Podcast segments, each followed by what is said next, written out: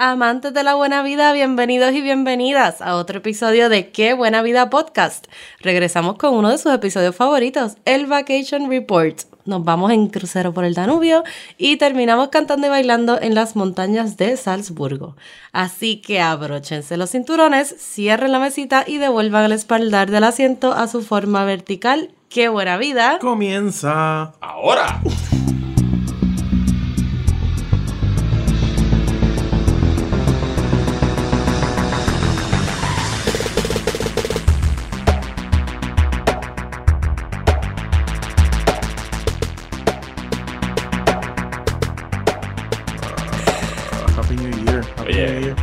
En el podcast. Ay, bendito. Hay Sí, una eh. colado aquí.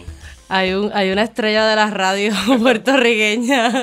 Más o menos. más Le o han dicho el sol del mediodía en, en otros medios, así que lo tenemos hoy de invitado especial. menos. It's funny because it's true, es verdad. Me dijeron el sol de mediodía en el calce.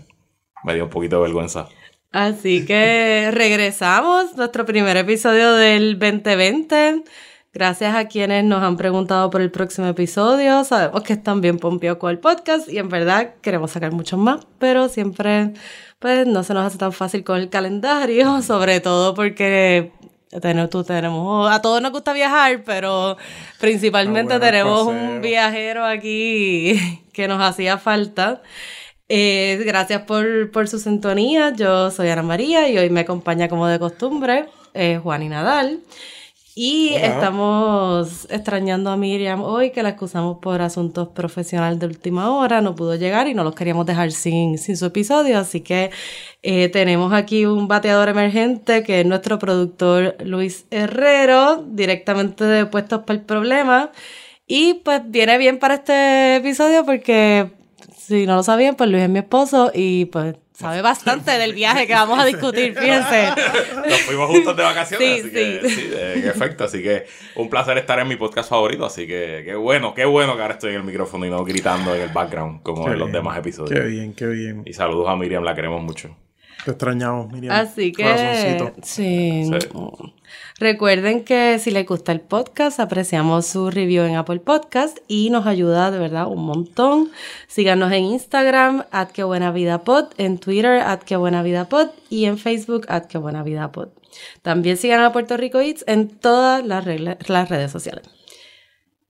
Y bueno, eh, hoy lo que vamos, de lo que vamos a hablar es de las, el último viaje que hicimos De- Luis y yo. De tu último, bueno, de, de su último viaje a Europa. De Literal. nuestro último viaje, De del último cual a fue una parte esencial, que él ya les contará, porque gracias a él fue que llegamos allí en estilo. En Con estilo, como se Sí, supone. como se Exacto, supone. como, La como- gente, la gente escucha este podcast y nos escribe, mira, me volé primera clase por primera vez, mi vida cambió, Sí. ¿qué voy a hacer ahora? Pero eso, es. es, ese- es eso es lo que difícil queremos. volver. En este viaje viajamos este bu- business Ajá. y volvimos regular, pero súper en las filas cerquitas y el FOMO era como que veíamos que cerraban la cortinita. ¿Qué estaba pasando allá atrás? El síndrome de la cortina cerrada. Sí, sí, sí. Es Pues- triste, es triste. Qué bien. Pues hoy este ¿A vamos dónde fueron? ¿A dónde sí, fueron? vamos ¿A hablar de este viaje. Fue un viaje bien diferente porque aunque sí fue un viaje a Europa, nunca habíamos hecho algo así y fue gracias a que Luis pertenece, que para mí es lo mejor de su trabajo, pertenece a este grupo que hace una con- lo único que ellos hacen es una convención una vez al año en algún país del mundo, así fue que viajamos a Italia, hemos viajado a varios sitios. La primera vez que fuimos a México. La primera vez que fuimos a México fue ahí, fue con ellos. Y entonces en este viaje lo que hicieron fue un crucero por el río Danubio. María, Que paró en varias ciudades. Sí, estuvo, estuvo bien chévere. Y tú sabes que yo, uno pensaría. Eh, digo, nosotros siempre habíamos hablado de hacer algo así, ¿verdad? Y no, no era la primera vez cuando, cuando se dio la oportunidad de irnos en, en la convención, pues fue perfecto porque matamos dos pájaros. Sí, pero lo, lo, pensábamos dejar para cuando fuéramos más mayorcitos. Sí, Es, que, es que Porque este es un viaje co- este fácil. viaje suena así de, de, de Sí, 70 de para arriba. Sí, es un viaje senior, es un viaje senior. Pero de verdad, eh, estuvo súper. La pasamos, superó las expectativas, yo creo. En, Digo, es que el corillo que estábamos había mucha gente joven, o sea que. Claro, entonces, ¿verdad? Yo voy como parte de, parte de este grupo, es la quinta convención que vamos, ya nosotros tenemos gente que nos conocemos, sabemos lo que vamos a hacer, o sea que, ¿verdad? Que, que no era, y estaba charteado el bote entero para nosotros. Ok. O sea que no. Sí que no era. Por eso, no. Era, era otro crowd. Pero Entonces lo, bien nítido, sí, bien porque nítido. lo unimos también a, por ejemplo, el, el viaje era eh, recorriendo pues, una de las regiones vinícolas de Austria. Salimos en la frontera de Alemania y llegamos hasta Viena. eh, visitamos varios pueblitos que les vamos a hablar ¿verdad? en detalle ahora. Pero lo unimos con una de las ciudades que queríamos ir hacía mucho tiempo, que es Salzburgo. Salzburgo en Austria, que nunca habíamos ido. Sí. Las ciudades imperiales de, Ah. de Austria. Qué- nos voló la cabeza a Salzburgo. Sí, de que sí, queremos sí. volver no y, ido, no y alquilar un carro y estar allí una o dos semanas. Porque de verdad que estuvo. Nos voló la cabeza. Pues vamos allá, ¿cómo, cómo llegamos allí, nuestro Ah, querido agente de viaje? Bueno, bueno, pues. eh, Asesor financiero de estos, muchachos eh, consiguieron. eh, consiguieron Award Availability en Iberia. Ujú. Saliendo en el vuelo directo San Juan Madrid. eh, Madrid-Múnich. Y Madrid-Múnich. Ujú. Y fueron. ¿Te salió qué? 30. y- 36. Transferimos 36.000 36 mil Ah, puntos de la Amex. Transferimos 36 mil puntos de la Amex a Iberia.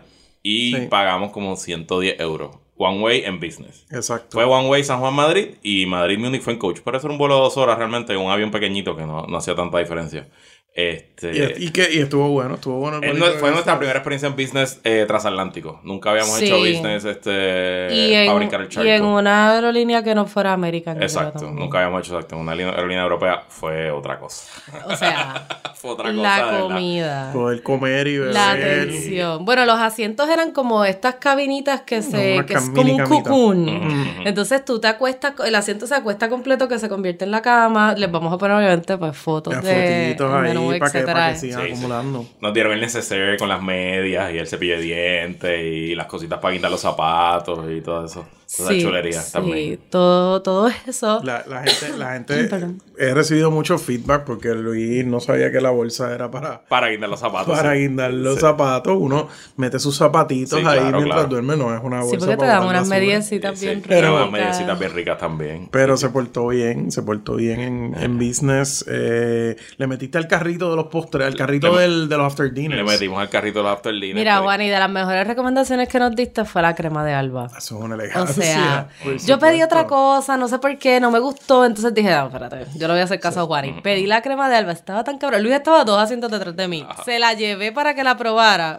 Además está decir que tuve que ir a pedir otra porque se quedó con... Es que es como tradición del Sí, servicio sí, de Iberia que ellos te llevan, primero empiezan así con aceitunitas y nueces, este... Ah, ya se presenta y todo, Sí, como ya que se ya va a presenta, soy fulana me- de tal, sí, ah. sí, sí. Entonces te traen una bandeja con un aperitivo, después main course. El carrito de los postres siempre ha sido toda la vida famoso porque, porque tiene todos los after dinner, todos los licores, así. El, el, el, caput. el primer, el primer plato fue como un roast beef con una Con plato ensalada, de queso y un una ensalada. consomé. Ah, sí, era como frío, riquísimo. Riquísimo, riquísimo. Y después se, se podía escoger hasta gambas, podía escoger. Bueno, al lado mío había un muchacho que se quedó dormido desde el principio del viaje hasta el final. Yo como querían que, comerse por la favor, yo comida. quiero... si no Eso es lo que- eso es lo- sírvanla eso- aquí. Eso es lo que pasa cuando uno viaja por trabajo. que- Claro, sí, sí, que está desbaratado. Esas siete horas hay que dormirlas lo, Sí. lo más posible, pero... pero Lo que sí la mm, noté en, tanto en esta aerolínea como cuando volvimos, es, bueno, y varias, cuando volvimos por Cóndor por. Cóndor, la selección de películas no es tan amplia como, Sí, sí, sí. sí. como en América. o Pero yo vi un documental, yo vi el documental de Diego Maradona y estuvo, estuvo bien. O sea, me, me gustó. El Diego. Digo, estuvimos ahí como ocho horas, yo vi como Durmieron, cinco películas. durmieron. Yo dormí, yo dormí como, yo dormí como 5 o 6 horitas. Ana no durmió tanto. No tanto, pero sí. Es que yo no me quería perder nada. Es súper cortito, es súper Sí, sí, cortito, sí. en verdad. El, Se acabó el vuelo de rápido. regreso es mal. Sí. No, y que queríamos también descansar un poquito porque teníamos planes en Madrid. Entonces en Madrid teníamos 6 horas de layover, un layover extenso. ¿Y qué uno hace Este, en Madrid cuando tiene un layover Pues, de 6 horas? se Sale va. del aeropuerto. Se va a comer. El aeropuerto de Madrid de Barajas está relativamente cerca de la ciudad. Y si no hay tráfico y problemas, es literalmente un Uber de 15 minutos y estábamos en el centro de la ciudad. Y estábamos via nos, nos llevamos las maletas. ¿La que sí? Estábamos viajando. Bueno, las maletas estaban chequeadas. Las Ah, maletas no, no, estaban la eran los bultos. El carillón, nos llevamos el carillón y los abrigos, pero las maletas estaban chequeadas hasta Sí, sí, no, eran no. unos nosotros tenemos unos que en otro episodio les vamos a explicar. Sí, nosotros tenemos unos bultos unos para bultos viajar, bien chéveres hermano. para viajar. Eh, pues, eh, por recomendación de Juani de nuevo, También, recomendación de Juani, como siempre. Usted, usted sigue la recomendación de Juani y no le va a ir mal en la vida. fuimos al maravilloso restaurante La Maruca en la Velázquez 54, cerca del Parque del Retiro. Y es un Bib Gourmand de Michelin. Qué rico, qué rico. En el episodio que hicimos ya el año pasado, ya podemos decir de que el año pasado hicimos el episodio de Madrid. Creo que es el 004. Eh, hablamos de la Maruca, uno de mis restaurancitos favoritos en Madrid. Mira, en verdad, Luis se pone eh. bien nervioso cuando viajamos, que si no vamos a estar a tiempo, que si yo, y estaba dudando que si Sí. ir o quedarnos en el aeropuerto, pero en eso nos encontramos con unos ex vecinos que también estaban viajando al mismo vuelo, y ellos, ay, pues que la hija vive allá, ¿dónde van? Que si nosotros, bueno, estamos pensando ir a la Maruca, y ellos, sí, es el mejor, estaban tan impresionados de que sabíamos que Sí, existía ese lugar y que íbamos a ir a ellos, pero es que hello, Sí, sí. nosotros hablamos con los expertos. Ajá. Pues así que nos pompeamos bien brutal y ya no, no nos podíamos quedar. Fuimos. Fuimos, fuimos a la Maruca, nos sentaron en el. Hay dos pisos en el segundo nivel. Estábamos, fuimos, llegamos bien temprano, ahora almuerzo, éramos. No había casi nadie todavía. Después se llenó el restaurante. No teníamos reservaciones ni nada. Y estuvo espectacular. de verdad que- Y tú sabes que no estuvo tan caro tampoco. No, no, es que no es caro. No es caro No, para nada. no es para caro. nada. O y sea, la calidad de la comida, bruta. O sea, nos comimos unas anchoas de Santoña con unos pimientos asados. sí, yo todavía sueño con eso. Increíble. Sí, sí, sí. Eso, eso es como un golpe de sal O sea, súper alegre ahí. Ay, pero cremositas y ay, qué rico. Entonces, las patatas bravas al estilo de la maruca que tienen su twist especial, Estaban pero espectaculares. súper rica. Y t- porciones generosas también, tampoco era. Sí, sí, sí, sí. sí. Los calamares fritos también, una cosa increíble. Yo pedí de plato principal, o sea, eso no es ni el plato principal. Yo pedí de plato principal el pulpo a la plancha. Sí. eh, que era como, pero era como con salsita, o sea, y picado. Yo Y pensaba que iban a ser. rebanadito Sí, yo en pensaba rodaja. que iba a ser como los tentáculos, pero estaba tan rico, o sea, perfecto, así, suavecito, hombre. Nada gomoso. era- Estoy oh. sufriendo, estoy sufriendo aquí. Entonces, tú pediste. Yo pedí las albóndigas de ternera Ajá. que estaban también sabrosas, muy sabrosas, muy ricas. Este, el condimento perfecto, de verdad estaba, estaba excelente. Y una tarta de queso Pero- de pero el pulpo estaba mejor. El pulpo, sí. Sí, el pulpo estaba mejor. Es que, y nos los comimos, pero estábamos tan llenos. Sí. Dios mío, está- ay, qué rico. Menos mal que comimos así allí, porque estuvimos soñando con esa comida el resto del viaje hasta llegar a Salzburgo por la comida. El crucero es muy lindo, pero la comida Fue la mejor comida del viaje. Eh, eh, la, la maruca. Fue la mejor comida del viaje. La única queja que tenemos del crucero y de la zona austriaca en general es que pues la comida no... Sí, sí, No, sí. no, Ellos no, tienen no, otro- no es su Sí, fuerte. no, Ellos tienen otras cositas, no, ellos no tienen otras cositas, pero definitivamente pues no hay competencia con, con comida española. No nos dio tiempo a hacer más nada en. Madrid, pero fue bien chévere poder tener ese paréntesis en el viaje y pues, volvimos al aeropuerto. Fuimos al lounge de Iberia en, Baraja, el lounge de, de entrada, obviamente, porque como salimos, pues cuando Sí, volvimos a entrar, eh, medio Sí, sí, ese lounge. sí, el lounge, Sí. la Sí. zona, la zona Schengen. Sí. Sí, sí, es como el doméstico, Sí. es nada, son No. nueces y cositas. Habían cervecitas y eso, y un buen baño. Y pero- Fanta Limón, y Fanta Limón. Claro, claro. claro. Importante, importante. Entonces de ahí cogimos un vuelo cortito a Múnich eh, y no solamente dormimos en el hotel porque al otro día ya salíamos. Sí, nos quedamos en un NH de esos No, europeos. sí. Son buenos, cerca del aeropuerto, nada, nada, nothing, no thrills. O sea que no, no, no salieron en mi No. No, nosotros llega- fuimos a Múnich hace mucho tiempo, Sí, cuando fuimos backpacking hace como 13 años, pero no, no volvimos en este viaje porque tenemos que escoger entre Salzburgo y Exacto, exacto. Salzburgo. Eh, bueno, entonces de allí al otro día nos fue a buscar una guagua porque pues iba a buscar a todo el mundo que llegaba de la convención llegaba a Múnich. Y llegamos hasta Paso, que está como a dos horas. Como horas. guiamos como dos horas. Y este es el pueblito entre la, la frontera, ¿verdad? Entre Austria y Alemania. Y de ahí salen muchísimos cruceros, entre ellos, pues, el nuestro. Sí, gran parte de estos cruceros del Danubio, que incluso, o sea, hablando con el crew, este crucero llega, al que nosotros fuimos, puede llegar hasta el Mar Negro. O sea, ellos hacen paradas por ahí abajo. El Danubio es uno de los grandes ríos de Europa. En el Danubio están, pues, para que sepan, capitales que están. Eh, Praga, Budapest, Viena, Bratislava, este, eh, la, la capital de Croacia, que se me escapa el nombre. O sea, montones. Básicamente hay, hay, hay veintipico de puertos que se puede parar y obviamente hay miles de años de historia, guerras, conquistas, para, para un lado y para el otro. Y Sí. pues, verdad que, que está súper interesante. Entonces, en esta ciudad de donde sale, que es este paso, es, lo importante, o sea, o la importancia en cuestión de transportación de esta ciudad es que convergen tres ríos, que además del Danubio está el In y, el- y- y el Ils. Exacto. Y entonces siempre pues ha sido una ciudad donde históricamente se han transportado desde, lo- desde la época de la monarquía, los reyes, la, o sea, hub natural. Y el Danubio era la, frontura- la frontera norte del Imperio Romano. Y entonces Passau era una ciudad que fundaron los romanos en el siglo III y era pues un centro militar y de aduana. O sea, porque todo lo que entraba o salía del Imperio Romano pagaba impuestos por ahí. Obviamente pues también ahí estaban las tropas localizadas para defender contra los bárbaros, contra etcétera, etcétera. Y entonces pues hay mucha historia. De hecho, una de las cosas que hicimos en, en Passau, hicimos check-in primero, llegamos al hotel, y- al hotel no, al, al, al barco, hicimos check-in. Teníamos una de las cabinas... Hablamos del barco después de pasado, hablamos Sí. ahora, ok. Este, entonces nos fuimos a, a explorar un ratito la ciudad, teníamos como mediodía. Eh, la ciudad nos gustó mucho, es bien medieval, bien, bien eh, gótica, muchos callejoncitos, Sí, sí, caminitos pequeños. Estaba muy frío. Estaba bueno ese día. Estaba quizás Suéter, como a suéter. 40. No, teníamos un abriguito sí. bueno porque había viento y eh, como hay muchos Sí. ríos, pues el viento se trepaba. Sí, porque cuando estabas exacto cerquita del agua, sí, claro. estaba Sí. frío. Y era bien interesante que todos los cafés y eso tenían sillas afuera y todas las todos tenían mantas. Y, o sea, como que tú te podías sentar a tomar Sí, café y a, y a porque es que también como estaban las sillas estas tradicionales como de aluminio, Ajá. le ponían así unas mantas bien The Wall en Game of Thrones, así como unos pelts Como pieles, exacto.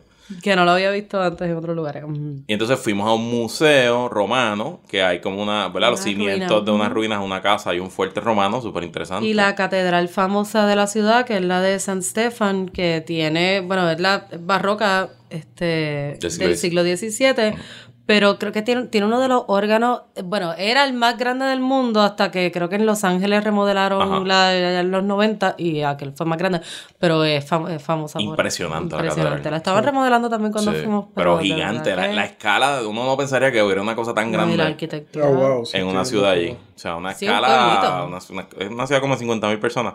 Este, está en Alemania, pero está en la frontera con, con Austria y ahí pues universidad. Se ve lo más nítido. O sea, se, se nota que si uno estuviera recorriendo esa zona, uno podría pasar una o dos noches allí y, y estaría, estaría nítido, estaría interesante. Pues nos montamos al, al barco, se llamaba Miss Primadonna. MS Primadonna. Primadonna era el nombre del barco. Primadona. Nosotros no sabemos exactamente qué línea de crucero es. Yo creo que ese barco es como un charter, porque yo he buscado, no es Viking. Viking es la línea de crucero más famosa de, Sí, de sí, esos ríos, de esos ríos, de ese río, pero no era Viking, Sí. era. De hecho, Viking ahora hace un puerto en Puerto Rico Ok. eh, porque tiene barcos grandes. Ahora. No, y digo, vi- o sea, nuestro barco en realidad eh, no era muy grande y era como medio... Como un catamarán. late 90s. Era un catamarán, era un catamarán. Sí, pero la decoración era así medio Sí, noventosa, medio- medio sí, late eso- 90s. eso Pero vimos uno, Medio porque. De hecho, y a veces se amarran unos a- al lado del otro y para tú ya salir a puerto tienes que cruzar a través del otro barco. Vimos unos, pero súper Sí, chulos y grandes, bien modernos, Sí. súper grandes. Tuvimos o uno, ¿te sea, acuerdas que en el que veíamos el camerino, el camerino, el, el camarote desde, desde el muelle y tenía una pantalla de televisión como de 30 pulgadas? Mm. No, había en unos barco, que de sí. verdad que estaban brutales. Pero pues nada, lo cool de esto fue también que la experiencia que nosotros tuvimos, todo el mundo que estaba en el barco se, era parte de la convención, así que no, no fue nada bien awkward de... Nuestra cabina era pequeña, era una cabina con dos camitas. Este, Pero podían dormir cuatro porque Podían tenía... dormir cuatro. Podías bajar, había unos cuadros que eran Las literas. camas Pullman. Sí, eso mismo. Era exacto, pero era, era cómodo. Se sentía, realmente no, o sea, yo estaba en cruceros grandes acá en el Caribe y se sentía similar. Este, el baño era cómodo, era más cómodo un baño que los cruceros que hemos tomado de Royal Sí. Caribbean. La ducha y eso era más cómodo. Aunque se llenaba todo el piso de agua. porque, Sí, eso sí, porque cosas- no mezclaban. Ah, o sea, no, la ducha estaba en el mismo sitio que, que el inodoro y eso, pero por lo demás, súper súper bien. Este, también tenía, pues el barco tenía un comedor, obviamente, eh, una zona como central, tenía tres pisos. Eh, el techo es terraza y tiene jacuzzi, pero hacía frío, no, obviamente Sí, nunca sí, se sí. Estaba usaron. cerrado, sí. Y tenía al frente un teatro en el primer piso y una barra en el segundo piso, que era donde acababan todos, Imagino todas la barra, una la- la barra tuvo mucho trabajo. Sí. No, y tenía unos asientitos bien chéveres que te permitía ver, sobre todo por el día, que como el barco moviéndose en el río. Imagínate, una convención de consultores políticos No. tiene la barra es el Sí, eje sí, central. Se, bebe, se toma algo, se toma algo en esas convenciones. Este, y entonces el otro día, pues salpamos en la noche, eh, tuvimos el cóctel, la primera cena. Yo no, no voy a hablar de ninguna cena porque, digo, No. la única que fue más o menos aceptable fue cuando nos sirvieron el ganso. Ah, sí, comí ganso. Yo creo que yo nunca había Yo comido creo que yo ganso. Gansito. Eh, Y se come mucho ganso. De Sí. hecho, es el uno de los platos tradicionales como en Navidad y eso. Pues muy bueno el ganso, fue lo único. Lo Sí. demás son como que potato dumplings y dumplings de todas clases, Sí. del pan del día anterior, del... Ni tanto sausage. pretzel. No, o sea, No, no. Entonces, eh, entonces lo que recorrimos fue la zona, la zona vinícola de Austria, el- que es el Wachau. Entonces, pues era comida de esa zona, ¿no? Y entonces, pues no, no sé. Eh, Bueno, los vinos estaban buenos. Los vinos estaban ricos. Así que... Sí, los, los postrecitos. Y la cerveza también. La cerveza también. So claro. beer is food en Sí. esas circunstancias. Es verdad, es verdad. Y, en lo- y los desayunos nos hartábamos los desayunos. Sí, los desayunos comíamos mucho porque había que. Este, Bueno, sabes, Pues la segunda parada que hicimos fue en la ciudad de Linz. Ya esto es en Austria. Eh, la ciudad de Linz en realidad todavía es una ciudad industrial, aunque lo era más antes porque ahora están teniendo como que este renacer cultural, tecnológico. Eh, en realidad, pues, au- a- justo históricamente había tenido una imagen blue collar. Y ahora están Sí, sí, ahora... reposicionándola. Sí, han hecho un super museo ahí en el mismo río y como un Sí, centro sobre la artístico, tecnología. cultural, Mm. súper, súper interesante. Porque es que en realidad este, Linz era conocida por eso porque siempre hubo muchas fábricas y durante la Segunda Guerra Mundial también había mucha mucha industria de todo, ejército, lo que se tenía que construir para el ejército y es porque está bien cerca de minas. Exacto. Y entonces todo lo que se, se sacaba de las minas pues se procesaba ahí. Además que históricamente en la Segunda Guerra Mundial también era importante porque Hitler se crió en Linz por un tiempo de su, De niño. de su niñez y la consideraba como que con su, su segundo hogar. Entonces quiso invertir todo esto en, en la industria de Linz como para que fuera esta potencia eh, Industrial. de- sí, de la, de, la, de la guerra. Y fue en la alcaldía de Linz que Hitler eh, salió por la alcaldía y anunció la, la que estaba anexando a Austria con, con Alemania. Este, Sí. que Entonces esto es importante porque en el plot de Sound of Music que hablaremos más adelante. Ah. Esto es parte del plot. Exacto. Entonces, digo, nos, nos explica la, el- guía turística. Que ahí tú que- yo no tomé el tour, yo me quedé en la convención y Ana, Ana tomó Sí, un tour. Que ella, que su papá estaba, este, era un niño para entonces, que tristemente, pues, Alema- eh, Austria en general, pues, estaban eh, aceptando, pues, con los brazos abiertos esta anexión y obviamente, Sí, sí, pues, sí, el sí, que no sí. lo quería, pues, se tenía que quedar callado porque ya sabemos lo que le iba a pasar. Exacto.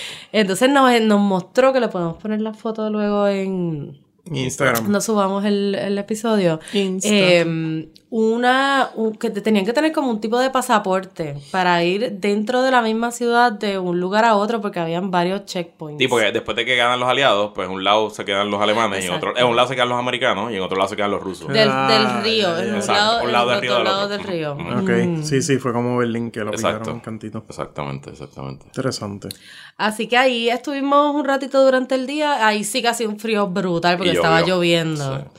Eh, pero la ciudad es bonita, es no, no tan bonita como las demás, pero sí, Sí. tiene su, Tiene su encanto. su encanto, sí, ¿no? Y se nota que, que ellos están haciendo mucho esfuerzo porque sea un centro cultural más que lo que era antes. Entonces, este, luego por la noche volvimos Por la noche volvimos a janguear. Volvimos a janguear, entonces habían, hay muchas barras en sitios como edificios históricos que ya no se usan como iglesias, por ejemplo, que eso era su uso principal, pues entonces lo convierte en una barra.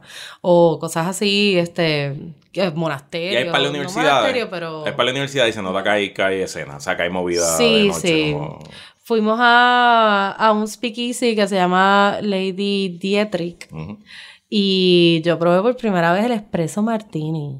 Ah, Es- qué bien. Eh, sí, me cumple dos funciones porque te emborracha, pero Sí, te despierta la misma vez, Te fabuloso. compra, te compra una hora y media más.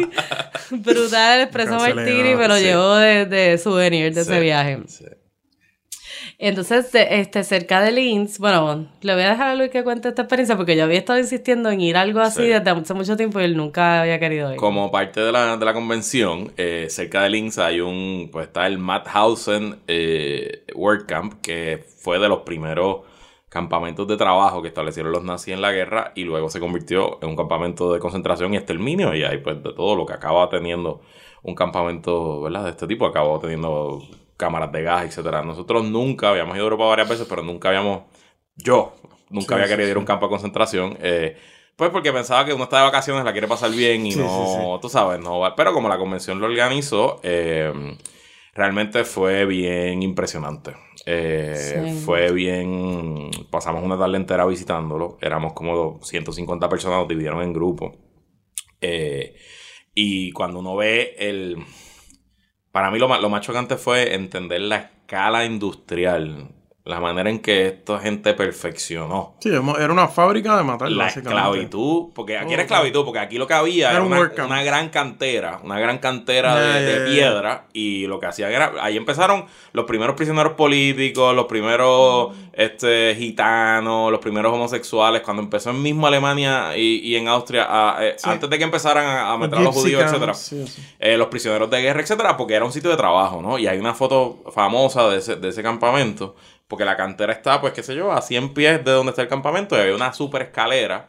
Entonces hay una foto famosa de cientos de prisioneros alineados uno en fila, cada uno con un bloque del- de la piedra que estaban, que estaban extrayendo, en las espaldas, subiendo así, uno detrás de otro en una filita, eh, es, realmente impresionante.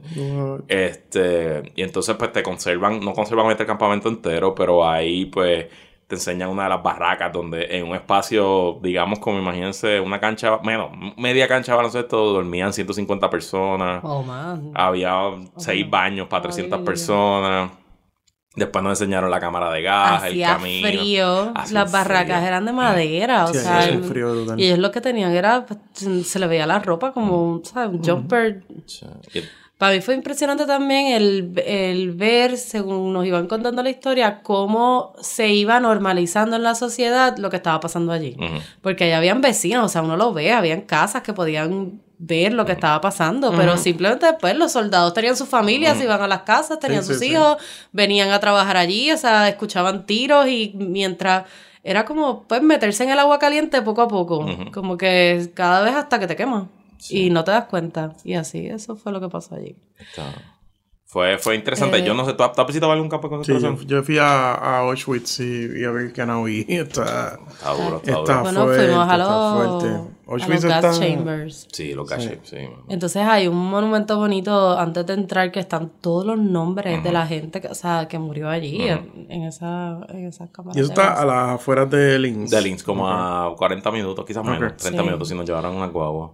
Y lo, bueno, fue bueno ir dentro del contexto de la convención Sí. porque después nos habló uno de los Un expresidentes expresidente de de Austria, nos, nos dio una charla allí mismo. Allí te han centrado, hay como un, como un centro de estudios, hay una biblioteca. Ok. Entonces allí en un anfiteatro él, él- él nos habló y estuvo bien buena la conversación porque habló un poco de lo que tú hablaste ahorita hablando de Linz, de que, de que ha habido un poquito de revisitor histórica, de que los austriacos dicen, ah, nos invadieron los nazis. Pero que él dice, mierda, eh, nosotros quisimos esto, Sí, sí, nosotros sí, apoyamos esto y nosotros nos dejamos llevar y estuvo, estuvo bien, bien bueno, bien, bien interesante.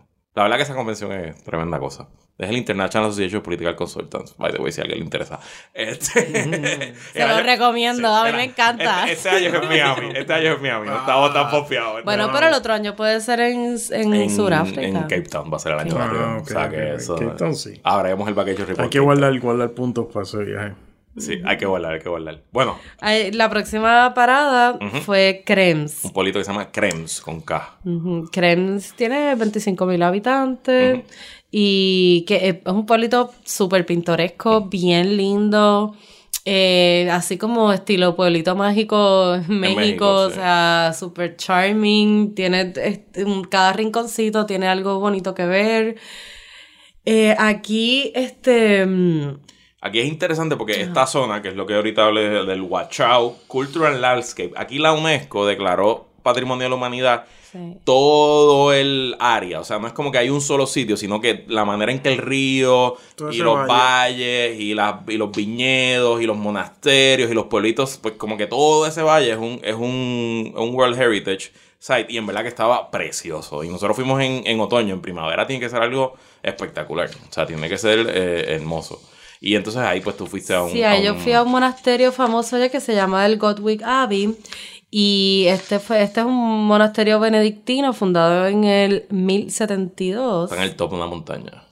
Sí, en la vista de la ciudad es y de los viñedos es impresionante, la verdad que si tienen oportunidad y están allí, pues les recomiendo la visita al monasterio. Hay un restaurante y slash cafetería, así que si no quieres sit down dinner, este puedes tomarte un café y lo que sea y disfrutar la vista porque es bien, bien bonita. Está en, en una montaña este, bien céntrica de, de, la ciudad. Y hay unos frescos también muy famosos en la, en escalera eh, y a través de todo el edificio. Me estuvo bien curioso que había por fuera en la fachada, el edificio tenía, ¿verdad? Su ventana. Entonces, que en esa época, cuando se les acababa el presupuesto, porque esto lo fueron, eh, sí. le fueron dando dinero muchos monarcas. Remendando y entonces, uno sobre otro. Sí, uno se, otro. se quemaba, lo invadían, volvían y construían. Pues se les acabó el dinero y pintaron las ventanas. Son fake, fake news. En la fachada.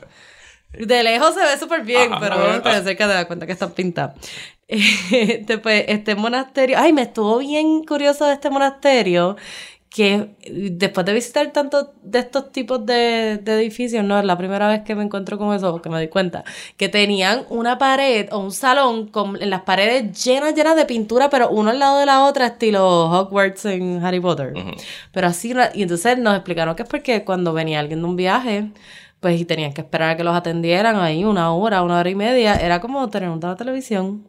Y ellos se entretenían el, el TV room el, viendo las pinturas. Dice que las cambiaban periódicamente porque si la persona venía mucho al mall, pues así. Sí, brutal. Yo, wow, sí. Este, ¿Cómo es que se llama? Tiene un nombre, tiene un nombre. Godwick, Godwick. A ver, busquen los show notes porque todo, todas las Godwick palabras de este episodio Abby. son impronunciables, casi todas. Ay, sí. Casi todo. Show sí. notes. me pasó, notes. de hecho, me pa en el restaurante me pasó que, pues nada, yo quería ver la vista, entonces me compré mi café y me fui a sentar en una mesita donde la vista se veía mejor. Y algo me dijeron en alemán que me, que me sacaron de allí. Y parece que es que si tú no vas a comer, pues no te puedes sentar en la mesa aunque hayas comprado algo en el mismo lugar. So, Okay. no pasen el mal rato. Y me preguntaron, ¿pero te votaron? Y yo, es que no sé, porque todo en alemán suena como que me están votando. Todo parece que te está regañando. Sí, tengo en las notas, tengo que rough. aprender alemán. Sí. Un poquito sí. rough.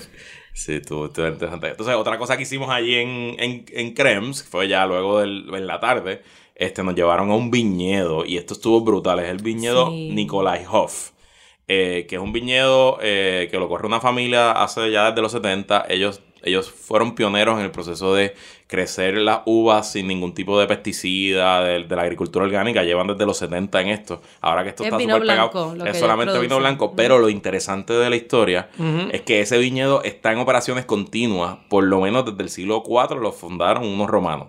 Aquí crecían vinos en esa tierra desde el siglo IV hasta acá. Esta familia tomó control en los 70. Es la, el turno los dio la misma, la señora, nos habló, nos presentó a los Sí, hijos, sí, que dos trabajan allí, el marido trabaja allí. Eh, nos bajaron al, al sótano, al cellar donde almacenan el vino.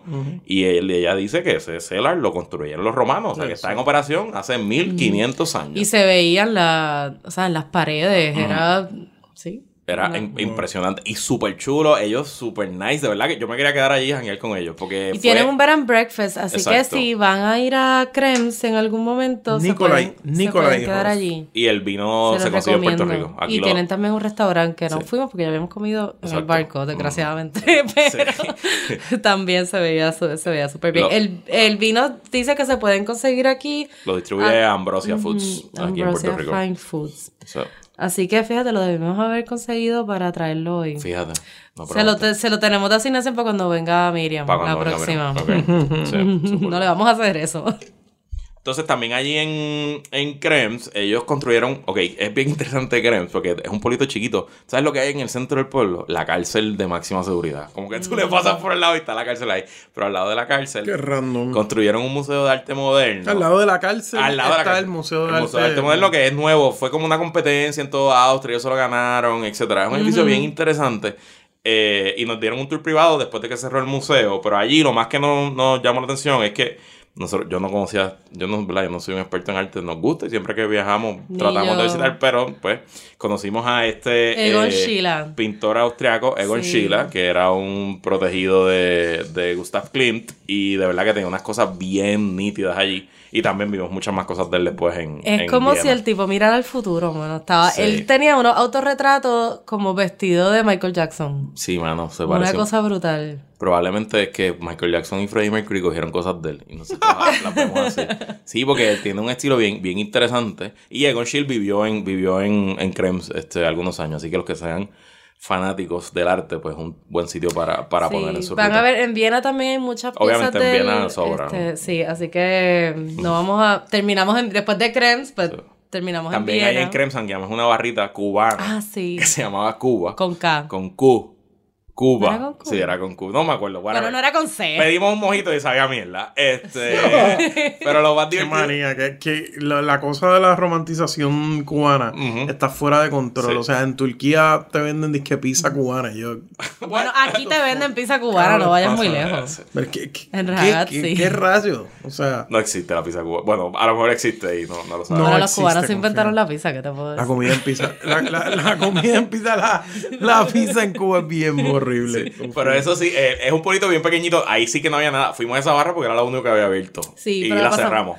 Ah, el baño En de el la baño, barra. sí, eso es lo que quería contar. En el baño de la barra eh, estaban las manguitas que abundan en Europa. Pues había una manguita que le echas un y ahí pues te venden condones, toallas sanitarias. Pero había como un gag, un sex gag eh, que tú cogías opciones. Ok. Entonces empezamos a comprar y a mí me dieron, ¿qué fue lo que me dieron? El traveling puss. El Traveling Pussy. Una, una, una vagina Ah, bien. travel que era como. Una bolsa que se llenaba de agua tibia. Decía, tienes que llevar esta bolsa de agua tibia. Ok. Entonces la bolsa pues, pues, pues simula, ¿verdad? El, el órgano sexual qué- femenino. qué Entonces, innovación. pues uno hace lo que tiene que hacer y entonces te explicaba después, solamente la puedes usar una vez. Había este como que ropa interior con más orificios de lo Ajá. normal. Qué Este, random. en el- en el- Ah, había un medidor, un medidor de, de pene. sí, que te daba como que distintas opciones. Sí, hubo Sí. sí, relajamos bastante eso. Qué buena vida con Teen Adults Content. Estuvo, súper chulo. Parental. Advisory. Entonces, el- la última parada fue Viena. La última parada fue Viena. Terminamos en Viena. Sí, de Viena la vamos a dejar para otro episodio porque nada más tuvimos una noche, hemos ido antes. Merece su. su Y- Sí, Viena merece su propio. Merece, su- merece. su propio- Además grandes- que tú también has ido Sí, y sí, pues sí. mejor. Viena es una de las un- grandes capitales europeas y merece, ¿verdad? Su, Un su episodio aparte. aparte. Pero de Viena llegamos a Salzburgo en Exacto. tren. Tomamos el tren así. Ya ahí se acabó la convención, ¿verdad? Terminó la convención y entonces nos fuimos nosotros a, a Salzburgo en tren. Y esa que esa fue como la parte de nuestras vacaciones. Esas fueron las vacaciones normal. nuestras, exacto, como tal. Eh, y es muy fácil viajar en tren por Europa. En este, en esta ocasión cometimos un rookie mistake. No, pero no en este, fue en el regreso. Fue el regreso. Sí, fue, fue en Frankfurt, fue yendo para Frankfurt. Sí, como que el, no verificamos muy bien el ticket y entonces nos montamos el vagón que no era con todas las, con las maletas. Entonces todo eso estaba súper lleno, habían asientos asignados y estábamos en el asiento de otra Cuando llega el gente. tipo con el clicker ahí. Entonces ah, tuvimos que dejar, Ticket. tuvimos que irnos a nuestro vagón que estaba como tres vagones más para tres vagones más para atrás, incluyendo el vagón de la comida. So, por ahí no podíamos pasar con las maletas. Exacto. Las tuvimos que dejar ahí donde estábamos, después estar súper pendientes de ir a buscarla porque entonces no era la última parada. So teníamos como cinco minutos para bajarnos y el tren se llenaba de gente que si nosotros no estábamos ahí con las maletas en la puerta a tiempo nos íbamos a Ya, quedar, sí. bueno, fue un backtrip. So chequen su Miren bien sus boletos. La mayoría de los trenes en Europa, que por eso es que cometí el error, tú te sientas donde te da la gana. O sea, tú, tú subes al tren y te sientas, pero en este, en- específicamente el tren que tomamos de ida de Salzburgo a Frankfurt, porque el vuelo que salía de Frankfurt, eh, ese vuelo tenía asientos asignados. Ese tren tenía asientos asignados y no lo sabíamos. Y ahí fue que hicimos el rookie mistake. Pues el tren de ida, que nos fue muy bien, que fue de este, Viena Viena, a a, Salzburgo. aprovechamos porque, ok, qué bueno que Luis está haciendo este programa, porque él es un súper fanático de los musicales. Súper fanático de los Sucker musicales. for musicals. I'm a sucker for musical theater.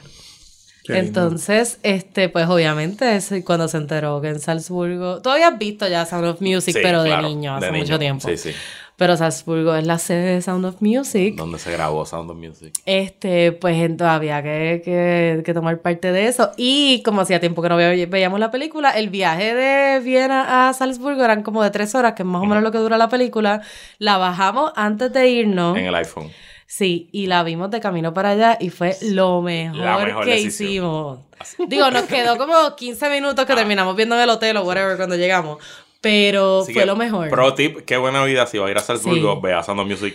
fue lo más touristy, ridículo que hicimos en todo el viaje, pero siempre hay que hacer algo de eso y yo- y, me, y valió la pena. verdad. la pena, en verdad que sí. Este, cuando llegamos buscamos un- el tour de Sound of Music porque nos, o sea, es, o sea, es recomendado por TripAdvisor como una de las mejores 10 experiencias de viaje En el mundo. ever. En TripAdvisor. O sea, había que ir. Exacto. Solamente para poderle El dar a nuestros podcast Sound- escuchas el review. y es el tour oficial, es una compañía. Se llama Panorama.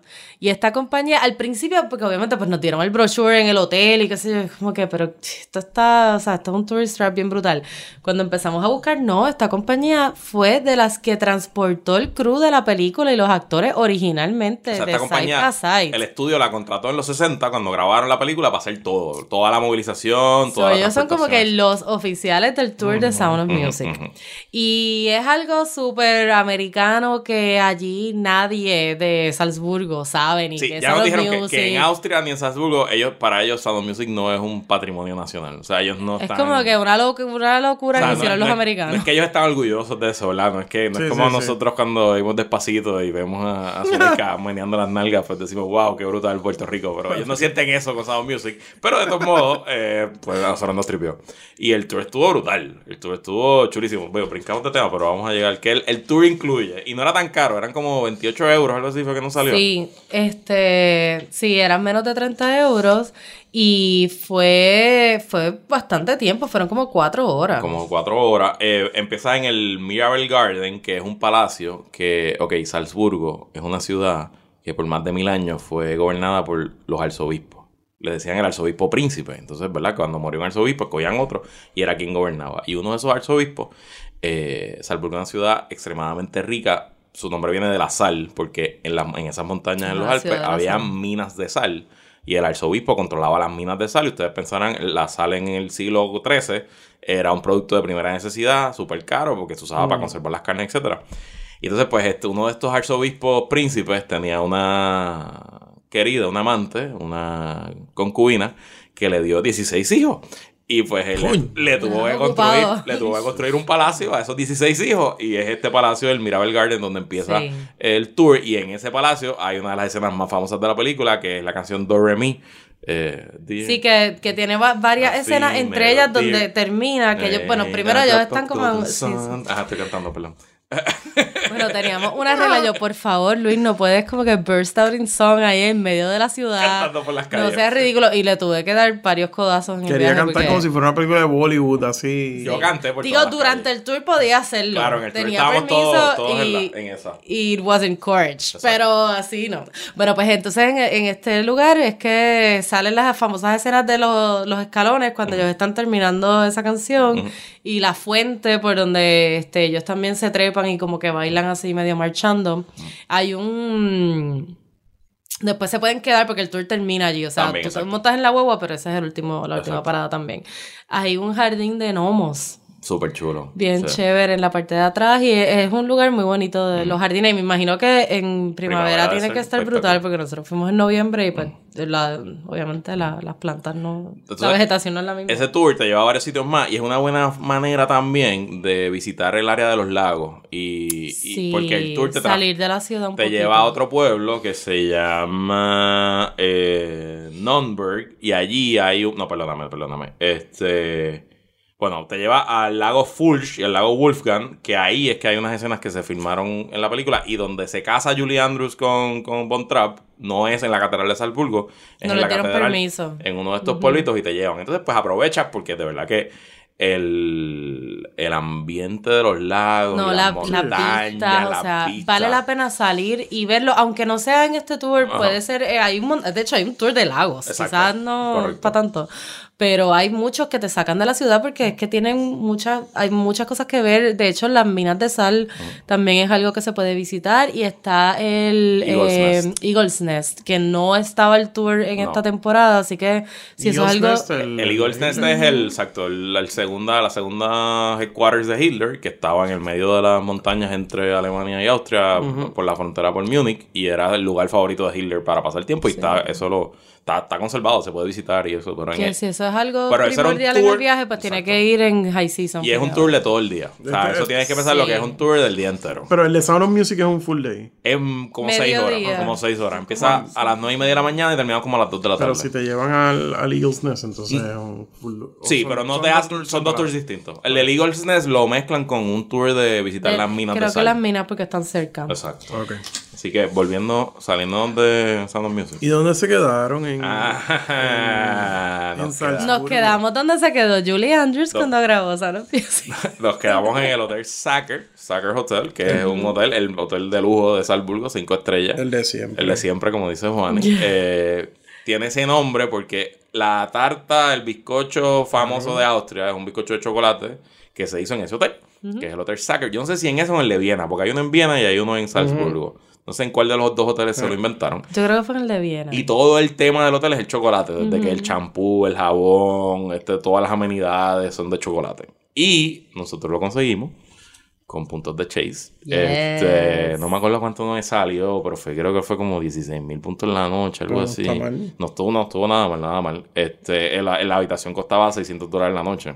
Y está Five Star. Está Five Star. Es eh, el único hotel cinco estrellas El único de hotel Salzburgo. 5 estrellas de Salzburgo. y Y, súper céntrico. O sea, la localización. Sí, es como no, la mejor. No es en la ciudad vieja, pero es cruzando el puente de la ciudad vieja. Ajá. Este, Qué elegancia. porque la ciudad vieja es bien gótica, bien pequeña. O sea, no es que se parece mucho a, a Florencia en general, la parte de- Sí, el feeling de Salzburgo es mucho como de Florencia, que es una, o sea, una ciudad con todo está cerca, como que todo se conecta, uno es bien manejable. Y tiene sentido que se parezca a Salzburgo por, por la influencia católica, como, como fue un principado arzobispal por mil años, pues en medio de, la, de las reformas protestantes, las guerras de la reforma y la contrarreforma, pues el Vaticano siempre procuró que Salzburgo se mantuviera católico. Claro. Así que, ¿verdad? La influencia, la influencia italiana, pues es bien, es bien clara. Pero entonces, ese hotel tuvimos suerte, Juan, y porque nos dieron un cuarto bueno, ¿verdad? Era un cuarto Sí. nítido, pero un cuarto regular. Pero la tarjeta del cuarto no funcionaba.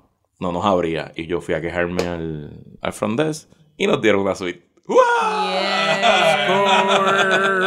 Y nos dieron un upgrade a una suite. Y la suite sí que estaba nítida, mano. Sí. Le dimos para abajo a la bañera. Qué chévere, qué a chévere. la ducha, a, la- a las batitas. Qué estuvo, chévere. Estuvo, estuvo bien. Estuvo bien. Tenían hasta un sucker tort. Teníamos Ah, Sucker un Tort, sí, sí, sí. La verdad que estuvo, estuvo bueno. Estuvo bueno. Y obviamente, pues, ya hablamos de Sound Music, hablamos del hotel.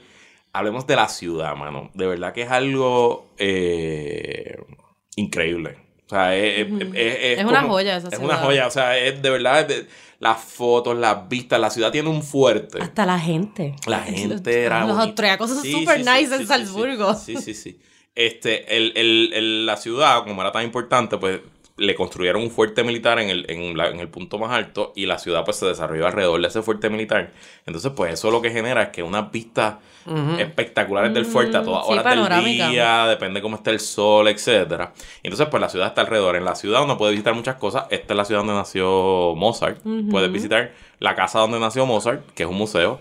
Puedes visitar la casa donde se desarrolló como adolescente y como músico, que también es, es un museo, y otros puntos este, alrededor de la ciudad, en estatua, etcétera. Obviamente, pues la catedral, el palacio de los arzobispos. De hecho, fuimos al Museo de Mozart en la parte vieja y se lo recomendamos. Es- es- tiene cosas súper interesantes, aunque no sea muy conocedor de la música y de la historia de Mozart, pero también de la época, de cómo, porque Mozart se pasaba viajando. Mozart fue como el primer músico que tureaba, que se iba de tour. Y estuvo nítido porque hay una exhibición completa de su viaje, de cómo él viajaba, de qué cositas llevaba, de su Los neceser, los medicamentos, el dinero, de cómo él, cómo el papá que viajaba con él, pues intercambiaba, qué sé yo, que si un broche de oro de un zapato le pagaban en, un- en una corte francesa, pues le pagaban con eso. Y como él le tenía que pagar al coachman, pues tenía que cambiar el dinero. Mano, de verdad que interesantísimo.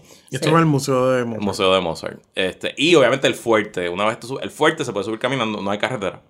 Vive gente en el fuerte y todo, pero no, no tiene carretera. De hecho, para subir al fuerte hay un teleférico, que es algo que vamos a recomendar también, que lo hicimos. Este, hay una tarjeta que se llama el Salzburg Card Exacto. de transportación. Ahí para 24, 48, 72 horas. Nosotros como estábamos poco tiempo, pues cogimos la de 24 horas. Tuvimos dos noches. Y vale la- Tres noches. tres noches, pero casi todo, porque un día hicimos el tour, Exacto. casi todo así lo que requería ese tipo de transportación lo tratamos de hacer en esas 24 horas.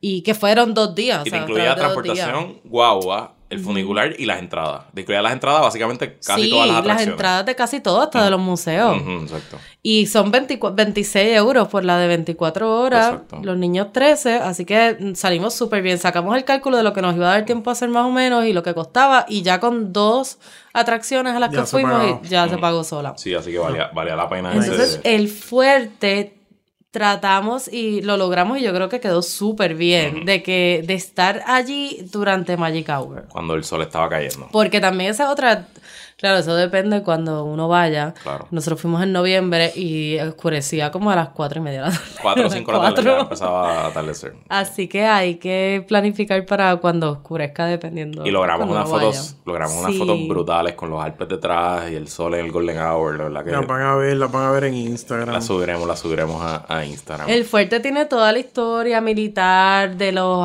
arzobispos, de todo, de todas las Se puede pasar el invasiones día que tuvo la ciudad. Sí. Se puede pasar el día entero en el fuerte, sin duda. Sí, hay, Se puede hay comer, muchas Se puede cerveza. Sí, sí, sí, sí, sí.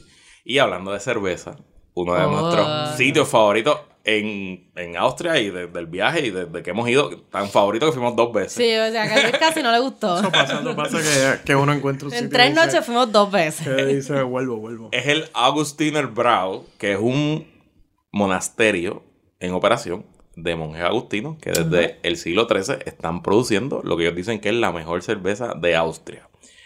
Y Eso, mano, eso, eso es un claim bastante fuerte. pues mira, de verdad que obviamente yo soy cervecero, no, no Lo soy un menos la cerveza más divertida de Pero Austria. estuvo, estuvo brutal, porque entonces lo que han creado, Juani, tienen un beer garden en, en verano, ahora no, ¿verdad? Porque estábamos en invierno, en, en- en- en otoño, pero han creado como una terraza, como un food court, entonces hay salones y salones y salones, tú llegas, te Es sientas... como un banquet hall, Sí, así sí, sí. con mesas de madera súper grandes Ajá. y benches. Te llenas, te sientas con tu corillo, hay mesero o te para, agarras un vaso de cerveza de la pared y vas a la fuente de cerveza. Pagas tus euros, te llenas la cerveza y te sientas. Y en otra parte del banquete, del hall, hay como distintos restaurantitos. Sí, como si fuera un food court pequeño. Exacto. Food Que market. tienen, sí, tienen como vitrinas y.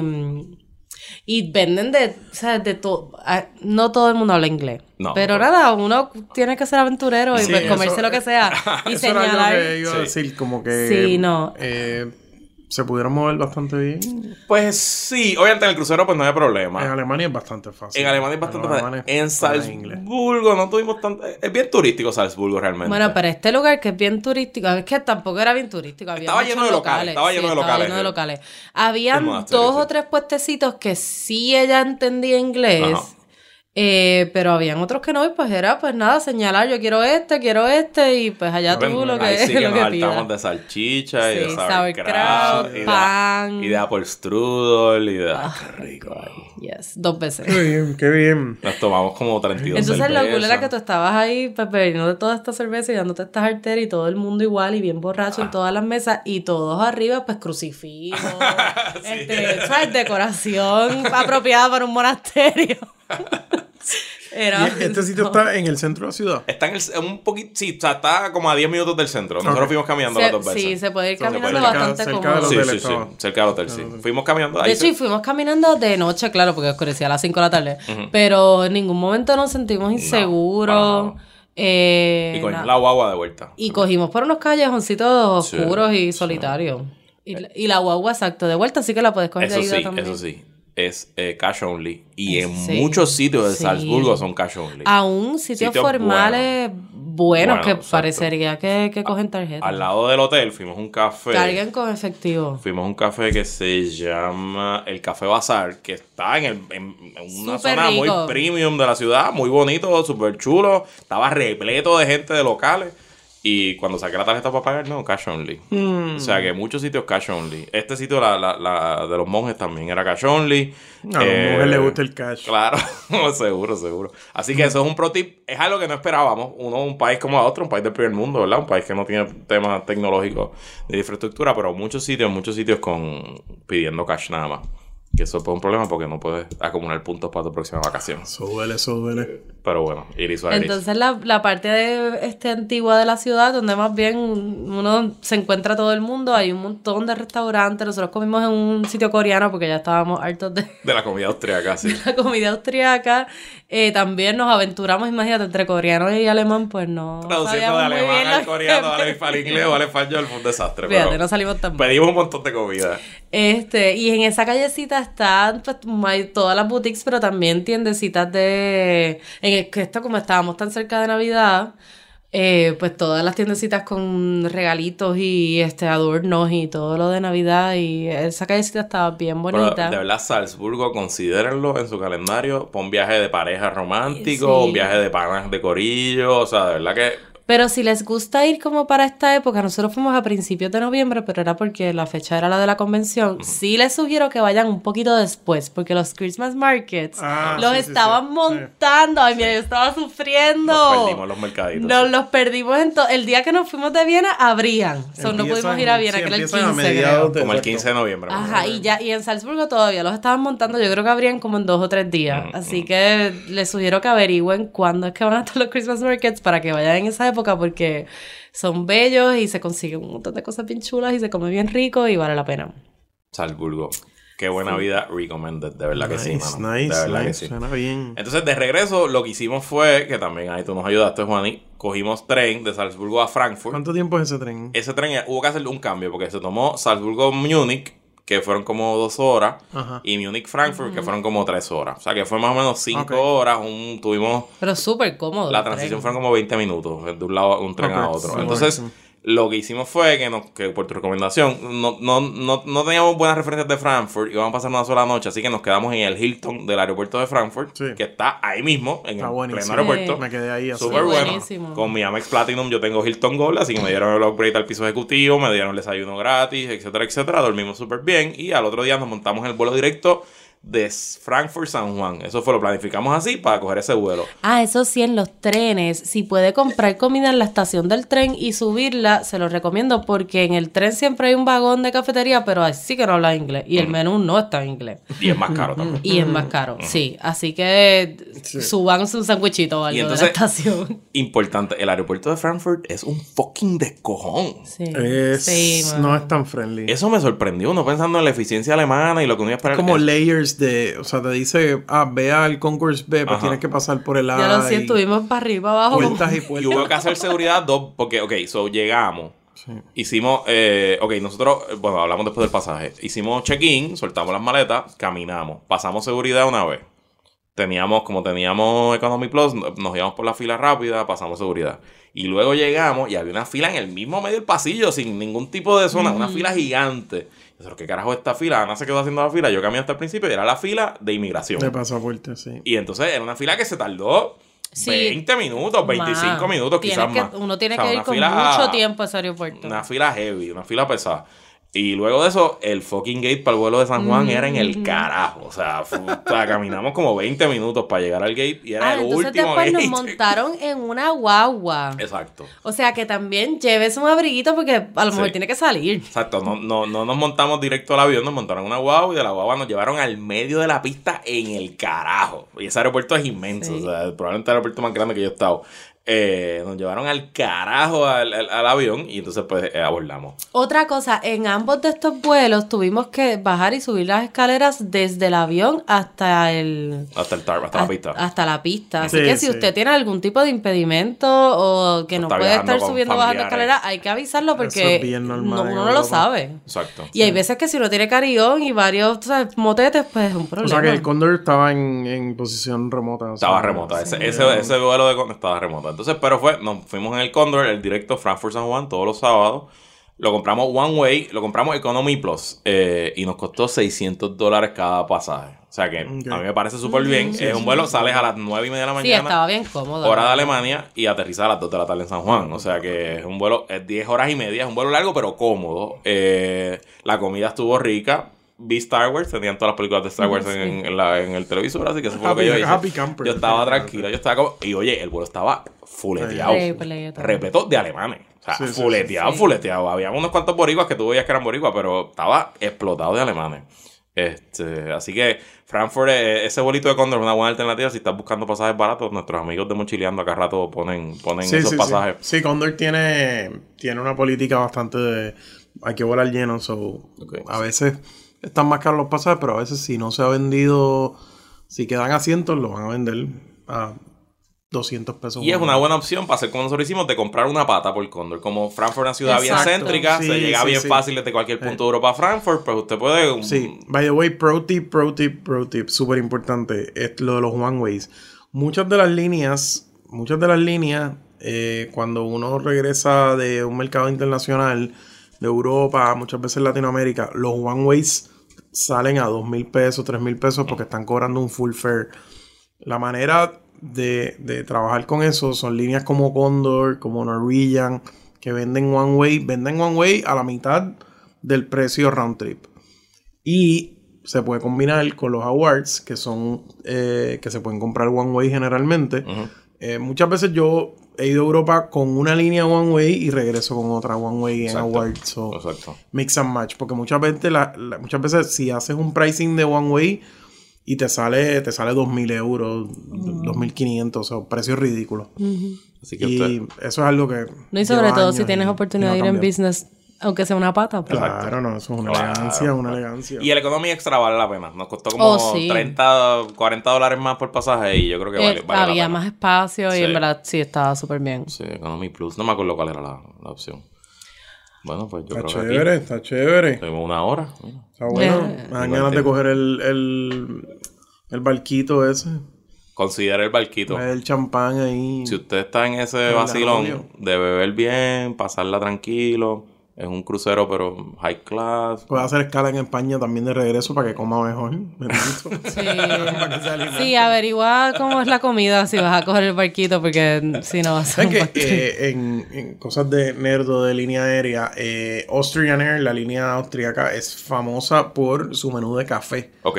O sea, ellos tienen máquinas de espresso en el avión y te sirven todo Que tipo los austriacos se Ah, creen que, que tienen el mejor café de Europa. sí, Sí. tienen muchos muchas mezclas distintas, o sea, tienen como menús de, de combinaciones distintas de café. Y todo es gracias a los turcos.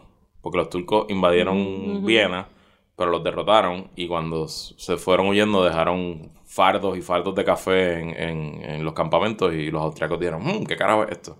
Hicieron café. Y por allá, por qué sé yo. Así que prueben el nerdo. café también. Momento nerdo del podcast. Un Café momento. en Austria. café con un Sacher Tort. ¿Qué tal? Bueno, pendientes a Instagram, que va a haber bastante contenido ahí para que gocen. Y sigan Qué Buena Vida Podcast en Instagram, Facebook, Twitter. eh, y recuerden decirle a sus amigos y amigas que les gusta viajar, que les gusta comer, que les gusta pasarla bien. Que el mejor podcast para eso se llama Qué Buena Vida Podcast. Miriam, te extrañamos. Sí, bye. Miriam regresa. Bye. Bye.